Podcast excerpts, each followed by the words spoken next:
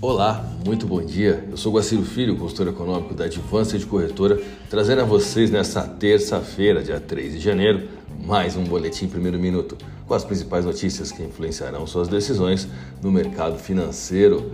As reações da praça doméstica após posse de Lula e a continuidade do surto de Covid-19 na China são os principais temas de nosso conteúdo de hoje. Foi negativo Assim, iniciamos o primeiro pregão de 2023 no primeiro dia completo do presidente Luiz Inácio Lula da Silva no cargo.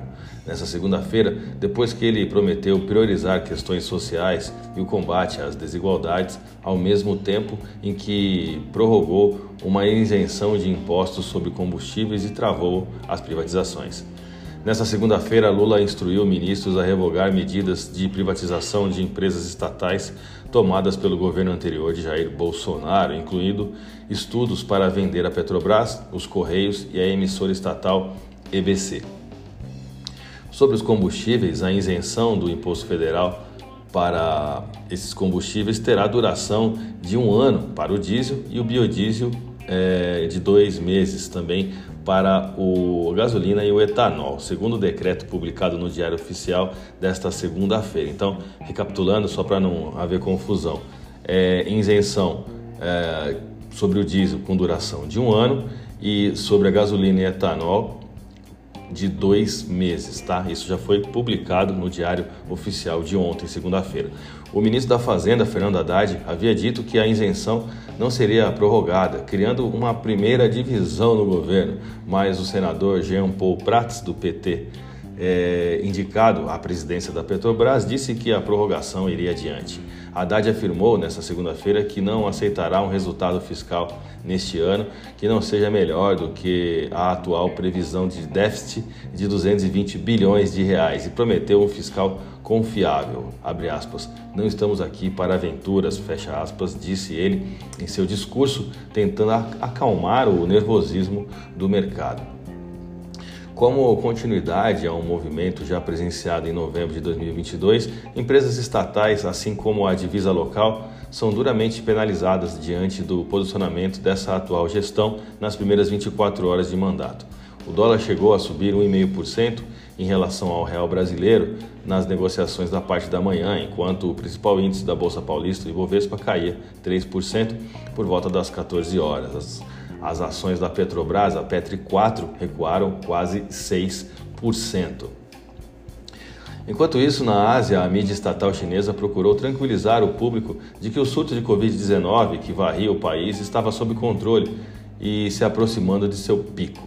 A reviravolta abrupta da China nos controles da Covid, bem como a precisão de seus dados de casos e mortalidade, está sob crescente escrutínio tanto no país quanto no exterior.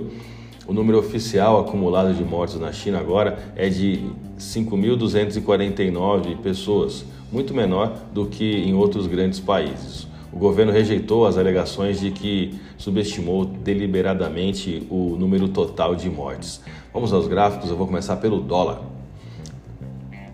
Amparado por uma sessão de baixa volumetria, a volatilidade apareceu conforme anunciamos no boletim de ontem. Outra informação que prevíamos e divulgamos no boletim primeiro minuto dessa segunda-feira também era a possibilidade de o real brasileiro retornar sem dificuldades aos patamares de novembro. Graficamente é o que está visível, ou seja, retorno para dentro do canal lateral, no qual a paridade já passou em meados de novembro do ano passado. Hoje essa paridade teria que apresentar um volume financeiro de compra e um novo teste na taxa spot de 5,4365 para que pudéssemos manifestar alguma preocupação. Por enquanto, essa alta ainda não deve assustar os importadores.